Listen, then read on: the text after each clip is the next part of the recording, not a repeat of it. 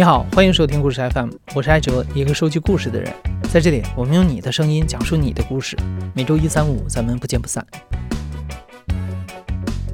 小的时候，你有没有听过老师或者家长讲过，说女孩在小学、初中阶段成绩会比男生好，因为女孩更乖巧，男孩更调皮。但是到了高中啊，女孩的理科就会追不上男孩，因为男性的理科思维要比女性更好。这种说法不仅在中国存在，全世界各地都有类似的说法。根据联合国教科文组织的统计，只有约百分之三十的女学生会在接受高等教育的时候选择科学技术、工程、数学相关领域。在全球范围内，女学生在信息通信技术、自然科学、数学和统计学以及工程、制造和建筑等学科的录取率尤其低。故事 FM 前不久做了一个征集，邀请从事理科的女性来讲一讲她们的经历。最后，我们从中选取了四位受访者，他们分别是高三理科班的学生、学术界的博士后、高校的教职人员和人工智能领域的工程师。这四位受访者都因为自己是理科世界里占少数派的女性而困扰过。那今天我们的第一位讲述者叫莉拉。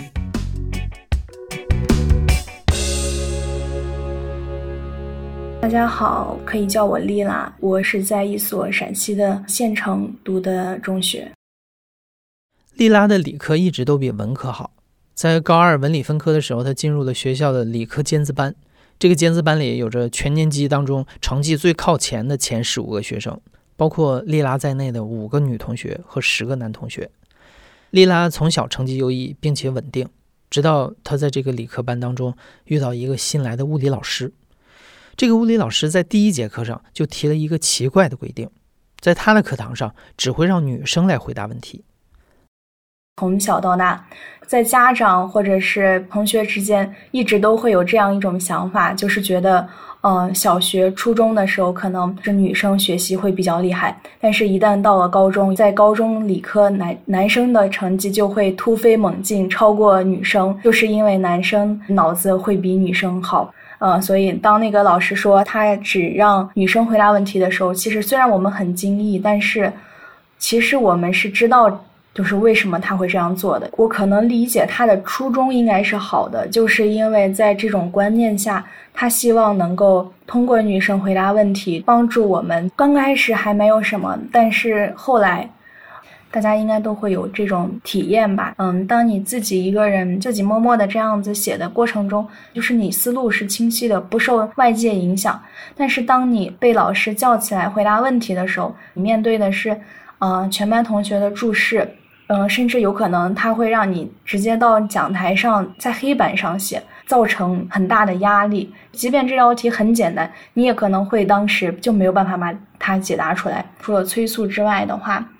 这个老师他还会他的表情体现出来，就是你怎么连这道题都不会，然后还会和底下的同学们用一种表情的交流，你只能灰头土脸的走下去。过了一段时间以后，你会怀疑自己。啊。是因为他把我叫起来而不会，还是我自己真的就不会做这道题？这样一而再、再而三的重复了很多次以后，这个老师他就会坚定自己的之前他持有的这个观念，觉得我们女生就是脑子不行，不如男生。但是事实上是，他从来都没有让男生上去做过题。也许他们如果让他们去做题，他们在这样情景之下也是做不出来的。他会影响到其他学科的老师，他们也开始觉得我们可能是不行。另一方面，男生们他们在这样的因素之下，他们会觉得我们连这些题都不会，我们在耽误他们的时间，他们会产生一种自信心，他们可能会觉得。他们比我们确实学得好，在这种信心的助长之下，积极性也是特别的提高。但是在我们这里，那你对这个整个科目你都会有一种排斥，就没有那种之前的那种，你觉得你喜欢它，所以你想要做很多的题，哎，你觉得这个过程你是很愉快的。但是现在你就觉得做题就是一种折磨。刚开始我们确实就是想要通过成绩来证明，但是事实就是这种心情。战胜了我们想要努力学习来证明自己的这种想法。高二升高三的时候，嗯，年级前面的同学，男生女生排名是很均衡的，然后甚至女生是比男生多的。但是到高三，就是在这样的情况下，确实我们女生的成绩会退步。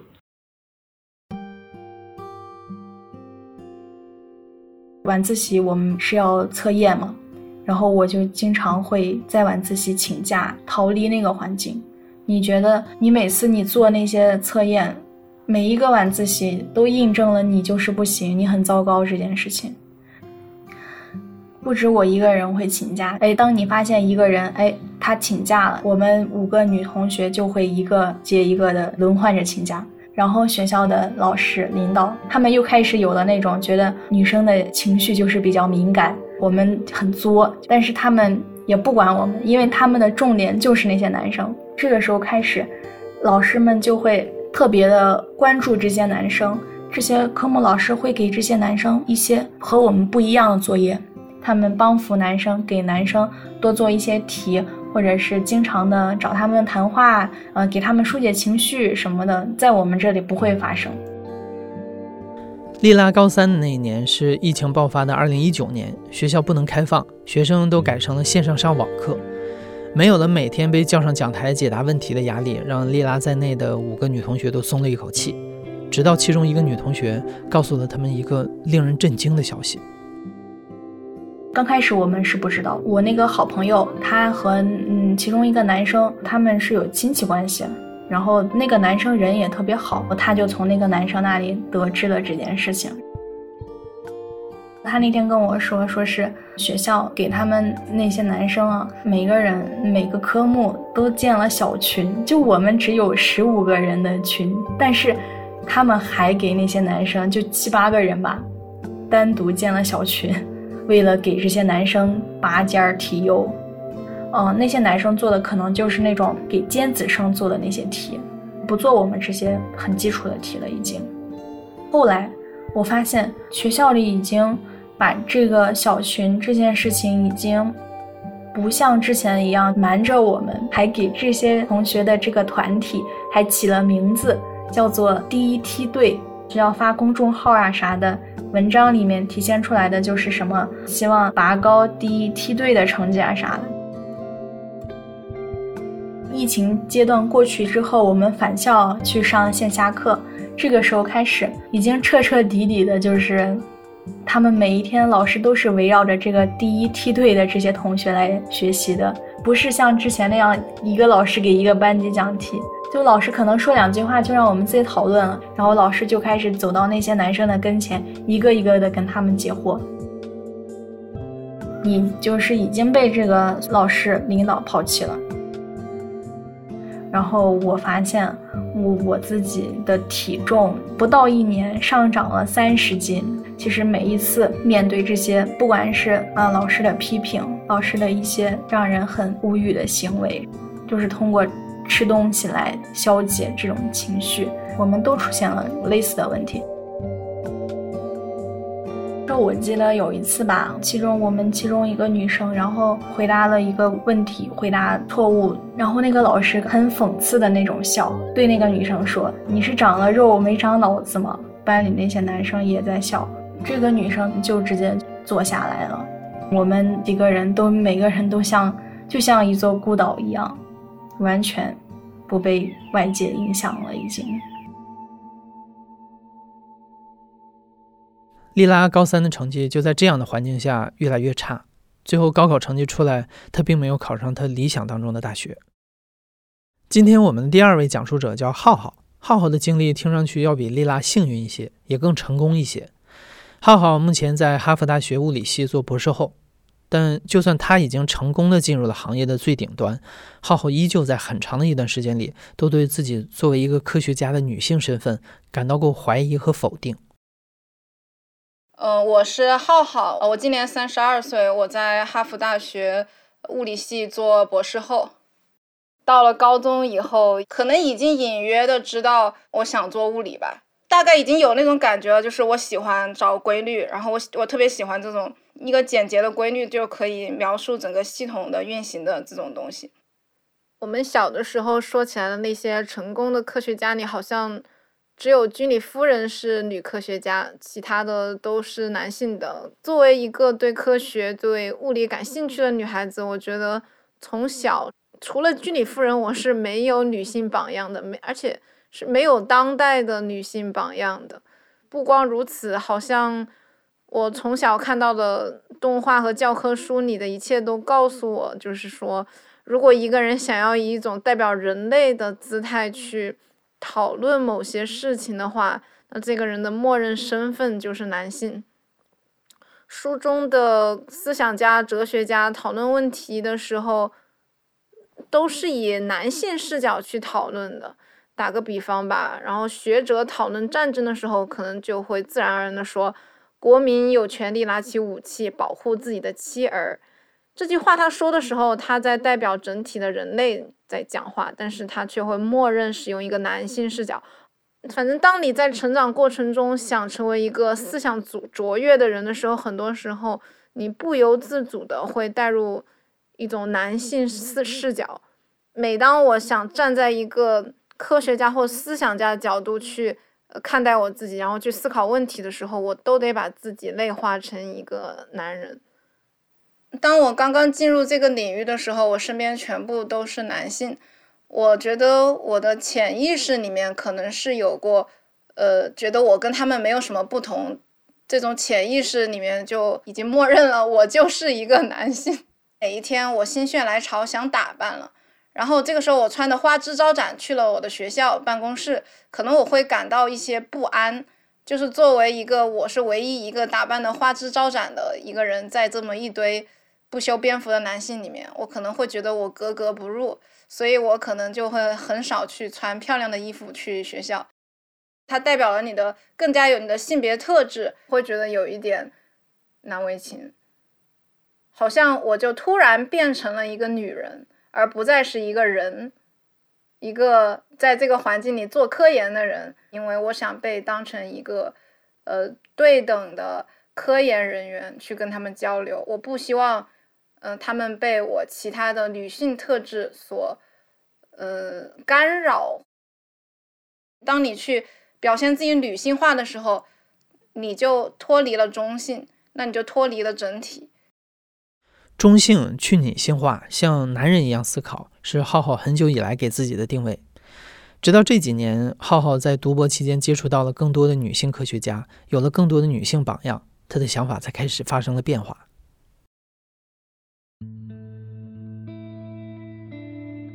博士录取的时候，其中有一个女性导师，我在读博渐渐就发现了大家对她有多么的敬仰，就是对他的学术能力有多么高的评价。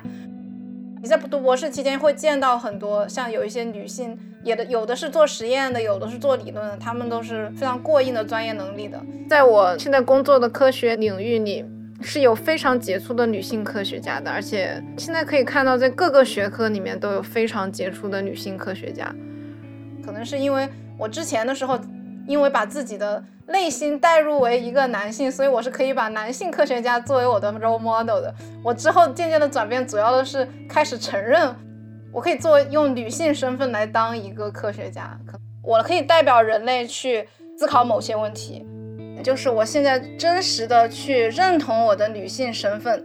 而不是在以前的时候，我作为一个可能理科好的，或者作为喜欢思考的女性，我总是在排斥自己的女性身份上去进行思考。到现在我就会发现，如果我不喜欢打扮，我是一个女生，那那女生就是不喜欢打扮的。有些女生就是不喜欢打扮的。如果我是一个女生，我喜欢思考，那就是我做什么，我就代表了女性能能做什么。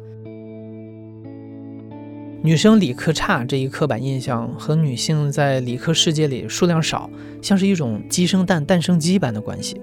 因为大家普遍都有这样的一种刻板印象，理科的行业不鼓励女性加入，所以理科行业的女性数量少。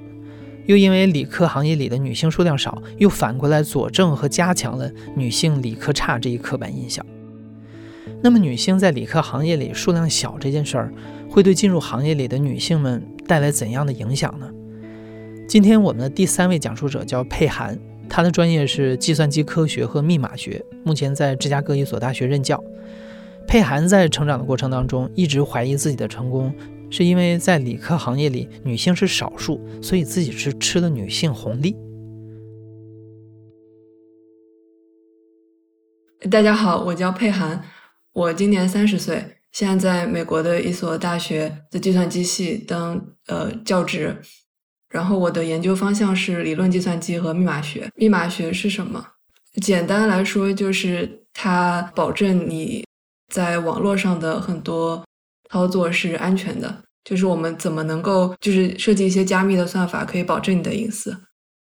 小的时候，就是我对做数学题这件事情。有非常非常大的热情，就是我做出来的那一瞬间，真的就是特别特别快乐。然后，当你做出来一个题的那个快乐，真的是任何其他事情都没有办法跟它相比的。在不同的维度上，你会有不同的快乐的感觉。可是，做出题的这一个瞬间的那个非常甜蜜的感觉，是其他的东西没有办法跟它相比的。高中的时候参加了编程竞赛，就是我们省有一个选拔，会选出一个省队去参加全国比赛。有一个规则是每个省队一定要至少有一个女生，然后我就是因为那个女生的名额才进了省队。那个年代学计算机的人很少，呃，女生就更少了。但是我成绩就是不如男生的。然后我去参加全国比赛，我拿了最佳女选手，就是女生当中最好的，所以我才得到了保送那个上海交大的机会。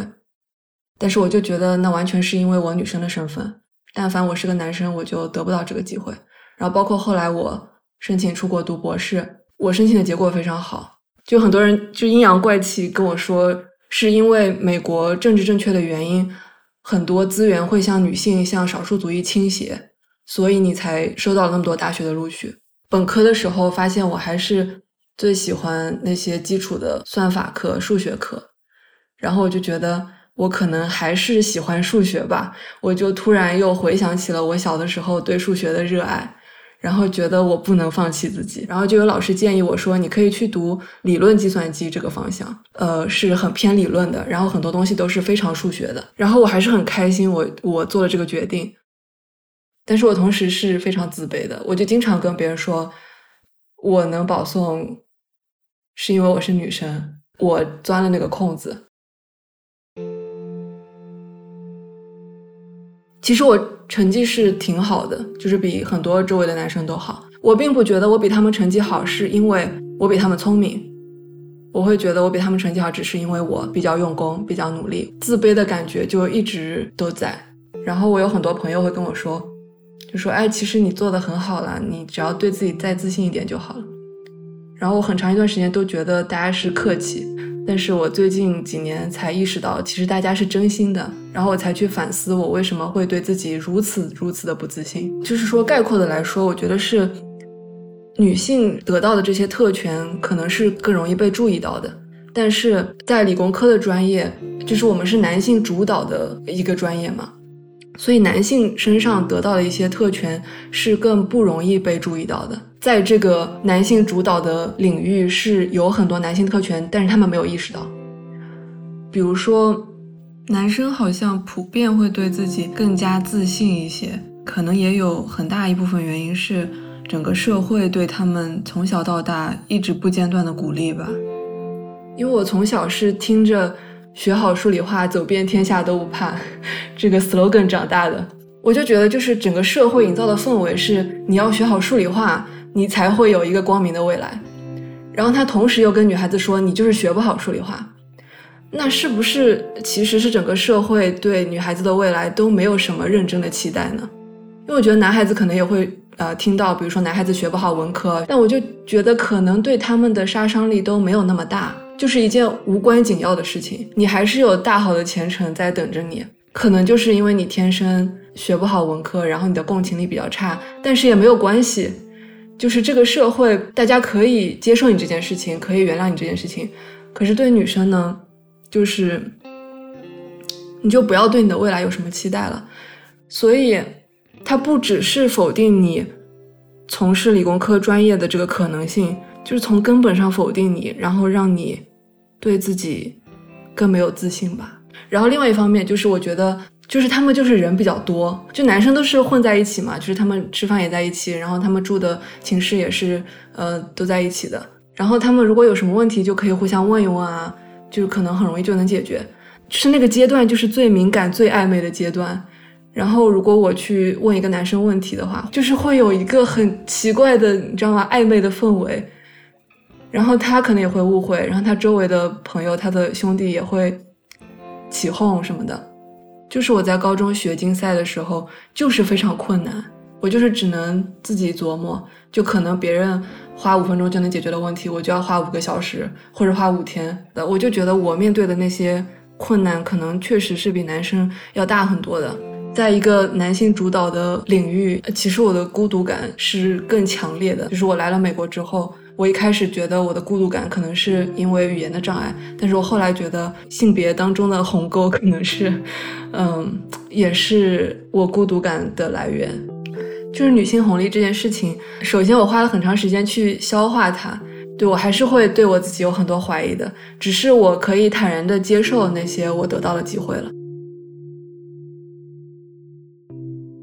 我还想讲一件事情，就是我觉得女性榜样真的特别重要。我做的研究的领域是密码学嘛，然后我们密码学这个领域的女性比例跟其他的计算机的领域相比，算是比较高的。有很多人都说这是因为我们有一个女性榜样，叫做 Shafi Goldwasser，她是图灵奖的获得者，就图灵奖是计算机界的诺贝尔奖。沙菲她自己有很多很厉害的女学生，然后那些女学生又有很多很厉害的女学生，就整个我们密码学就是我感觉是因为 因为她而整个女性比例都提升了。当你去想这件事情的时候，它其实非常鼓舞人心，对吗？你只要有这么一个人的存在，你就可以提升整个领域的女性比例。所以我就觉得，就是我们其实只是要让女孩子看到一个可能性。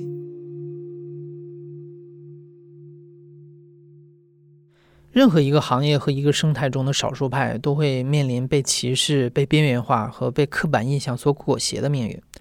当然，少数派也会获得一些我们常说的出于政治正确的原因所获得的帮扶，作为一种补偿。但往往这种获得了一定的帮扶或者说是红利的少数派，也会像佩涵一样，被人质疑他能力的同时，也顶着自我怀疑的压力。那么听起来好像作为少数派，怎么说都是一种充满劣势的不好的体验。但是我们最后一位讲述者 May，他却把自己在理科行业内作为少数派的生命体验，转化成了他职业上的优势和动力。May 是一位软件工程师和人工智能方向的专家。他本科毕业于清华大学，后来在康奈尔大学读了博士，曾经在微软、雅虎和 Facebook 任职。一开始去上大学后，心里是非常激动的，因为当时可能也看一些科幻电影，比如说 AI 啊。我觉得我有很多的好奇，然后我觉得我就是很想要推动计算机啊，或者是人工智能行业，看看我们可以去到哪里。但是上了大学以后，我就觉得更加的有那种被边缘化的感觉吧。因为，因为一个赤裸裸的现实就是，女生就变得更少了。女生要么就是被当做是吉祥物，要么就是被当做是被保护的对象。大一刚上大学没多久，然后我们的辅导员吧，就有一天他就要召集所有的女生一起去照相，只有女生，就说嗯。为什么是就是女生来照相？然后我们的辅导员好像大概意思就是说，好像师兄们想要认识女生或者新生。后来我也就发现，我们这些新生女生的照片就在我们系内的论坛上面，师兄们就打分或者有评语，整个感觉就是好像是一种。吉祥物感，或者是就感觉有很有就有被物化的感觉。比如说，我们上一节课，然后需要需要做一个大项目，我们大家要写一个什么软件，然后有发生两次，大家都已经都有分好工，就是说我写哪一块，你写哪一块。结果，但是后面大家期末呃一起汇合的时候，我就发现。有男生把我的那一块写了，没有问过我，我也做了。但是当我我拿出来我写的时候，那个男生就会说啊，没关系，我已经帮你了，呃，就上台做那个报告的时候，那个男生他就讲整场啊，因为全部都是他写的啊，但是我并没有要求他帮我做啊，而且确实是有女生暗示同组的男生帮他们做的，反正我觉得整个环境就是好像。就是好像没有觉得这些行为是有什么问题，然后你就会想，哎，那样的话是不是我我有问题？是不是我太龟毛了，或者是 我太这种玻璃心了？但是就慢慢慢慢一直给你一种暗示，这种好像就是。女生不用好好的学这些技术，因为会有人来帮你做，会有人来保护你，会有人来照顾你。比如说女生节嘛，清华也是一直都有这种传统。其实我很烦女生节，我看那些标语横幅，全部都是说，呃，女生什么貌美如花，什么温柔贤惠的，肥水不流外人田，这就就是感觉好像女生就是男生的财产。在一个男性占压倒性数量的群体里，女性往往被物化为稀缺性资源和被当作保护的对象。不仅如此，很多的资源也会围绕多数派的便利去建造。学生会的办公室就是在男生宿舍，创业者协会的办公室也是在男生男寝。然后呢，比如说科技协会的办公室也是在男生寝室。比如说我大一时候，我也有想参加我们的科技协会，他们开会经常都会，比如说晚上九点多，然后你开了没多久。就是男生寝室就是要关门了，女生就要先走，以后剩下的男生他们呢就可以留下来做出一些真正的工作。很多这种种种的不方便，就导致我开了几次会以后，我就反正就会越来越少去了。妹在大学本科之后就来美国继续深造、工作和成家立业，她发现她身边的女性更少了。好像他越是靠近这个行业金字塔的顶端，身边的女生就会越少。个 Facebook 他们新员工的时候，他们都是要有一个，就是有几周的时间，同时入职的新员工聚在同一个区域里面一起上课啊，或者是学新东西，就是迎新吧。我们当时同一批好像几十个人吧，迎新的第三还是第四天吧，好像就我就穿了一个。小裙子吧，我就碰到另外一个也是同一期入职的新同事，然后呢，他就开始问我是不是设计师，然后我就想说，嗯，你为什么猜我是设计师？而且我不是跟你坐在同一块地方坐了好几天了吗？我还就是有和你上同一个课呢，工程师的课。我我就发现，哎，好像穿上裙子，别人就会觉得我是设计师，这个是第一次。后来。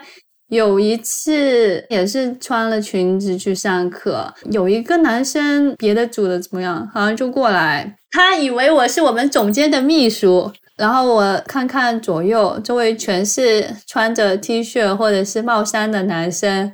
我就发现可能他真的就觉得，就是一个穿着裙子的女生已经就是秘书。我后来我就发现，要穿 T 恤、牛仔裤、帽衫才能够融入，呃，才能够被人家认为是工程师。我有的时候我会，对，我会我在早上出门前，我会特意想一想，如果我要表现的，我是一个技术上强势的。我确实是本组的 tech lead 吧，就是技术领袖的话，我要穿比如说公司发的 T 恤加上牛仔裤才行，才会有这个气场。比如说我和我们团队人一起去开会，我如果不讲我的级别职称的话。对方的工程师百分之九十九是男生，一定都会找我手下的男性工程师去沟通，会绕过我好像。就是假设我是 初级工程师，我后来进了组，然后我就。坐在我的位置上面，我们组十几二十个人，一两个女生吧。总之就是我的位置边上全就是全是男生。然后后来我就坐坐坐，我就突然后来我我就突然发现有一个现象，男生他们就会绕过我，然后去找我身边的另一个男生讨论问题。我们的那种座位，比如大家坐一排，一排有五个桌子吧。然后我比如说坐在最中间，然后我的左手两个男生的右手两个男生，我们大家都是坐就是那种呃公椅，就是。下面有带滚轮嘛，然后呢，我就时不时听到后面有人唰坐那公椅划过我，就是说从我的身后绕过来，绕上一个半圆，从我的右边飞到左边，然后呢开始问我左手边的男同事啊，这个这个这个什么什么。然后呢，他们讨论半天以后，他又坐的那个椅子从我的左边又飞回他的位置上，这些很多椅子滚来滚去的声音，但是就都绕过我了。我好像我身边就有一个一平方米的一个没有椅子的一个无人区。后来我就我就受不了了，我就有一天去跟我我的老板说这个现象，我觉得我被孤立了，然后我觉得这个可能是有性别因素在。我老板肯定他就如临大敌，因为我觉得在美国的大公司里面，这个是一个 很严重的问题。然后面他就说 OK OK 好，我会去找每个人谈。呃，一周后他就很快回来跟我说，他说啊没有，他们说呢，他们绕开你，并不是因为你是女生，而是呢，他们想要去找。那些领域上的专家来讨论他们的问题，我就觉得更加生气，感觉是一种狡辩。他们就是在暗示说我的能力不行，不是专家。所以说导致了同事就是绕过我讨论问题，并不是因为他们的问题，是我的问题。然后我就问我们老板说：“好，那你回头去问一下，他们有没有认为任何女同事是某一个方面的专家？如果有的话，让他们写下来哪一个方面。下一次呢，要是然后他们有那个方面的问题的时候，我要看到他们过来找女专家。”我老板就很也就苦笑，就我觉得很多时候，当少数群体提出这些问题的时候，马上就会被枪口反转，指着你说：“哈，应该是你的问题吧？”非常容易陷入这种受害者有罪论。如果是女生领导了某个项目的话，通常他们拿到的评语就是说：“啊，某某某协调了某个项目。”协调，coordinate，我我我就觉得好像大家就很吝啬于公开的说女生领导了，或者是女生推动了，drive 了，或者 lead 了每个项目。而是非要拐弯抹角的说什么协调了，或者是说他帮助了，我就觉得好像女生的这种功能，就是感觉经常就会被描述成好像那种居委会大妈，或者是那种辅助性的角色，你知道吗？我每次我就看到这个，我就火冒三丈，我就会提出来说。你要讲清楚，到底是不是他带领这个团队的？如果是的话，你就写清楚他是带领这个团队，他是个领导。一次有一个人，他就跟我们的嘴硬，他就说协调呢就是领导，这个两个词意思是一样的。我就说哦，这样子的话。那你下次，那你下次你也说我们的那个 CEO 协调了咱们公司好不好？不要说他领导了，他们也就没话说了。妹不仅是理科行业里性别上的少数派，她也是在美国作为亚裔的种族上的少数群体。但妹并没有把自己作为少数群体这件事儿当做是一种先天的劣势。我觉得未必一定是女性本身的特质，但是我觉得任何的少数主义或者是这些被一些边缘化的群体都会都倾向会有更强的共情能力吧。因为我觉得我我有处在过一些被忽视或者是被边缘化的环境里过，所以我觉得我会更可以共情这种体验。妹在 Facebook 任职期间担任的是软件工程师。简单来说，就是开发各种程序去优化用户体验。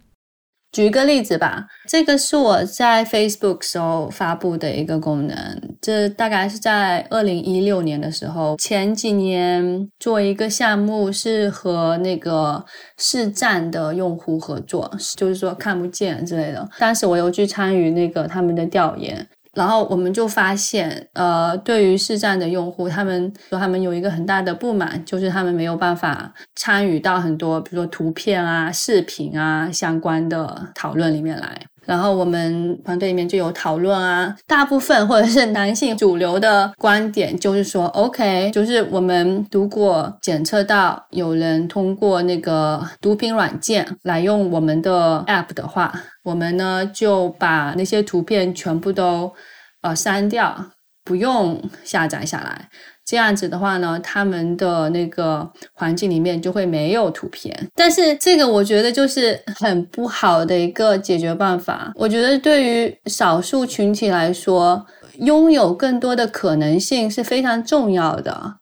所以我觉得，如果你把这些图片全部移除，我就少掉了一种可能性。所以我的提出的方案就是，我们保留图片，但是我们。通过人工智能去描绘它们，然后呢，这样的话，我们可以让那些视障的用户通过文字能够去体验那些图片，让那个大家觉得他们无论有没有视觉，我都是可以参与的。我觉得就是因为我更可以共情这些少数群体的一些需求、一些体验吧。反正当时也算是力排众议，后来就实现了这样的一个功能。呃，实现了以后，用户反馈非常好。哎，对我本身来说，我觉得也是一个很让我自己发现到作为少数主义的一个价值，并且我觉得。有这种共同体的感觉，所以现在呢，在那个 Facebook 还有 Ins 上面的图片，如果你用那个读屏器去去读的话，大部分图片都是可以听到有一个简短的描述，就是我做的。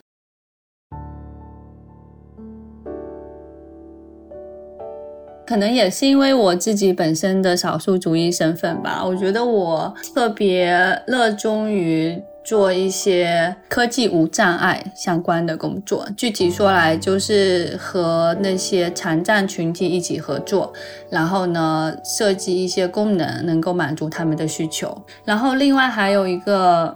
前几年我我另外做的做的一个项目，就是通过跟很多有这种阅读障碍症的朋友做调研，然后我就发现。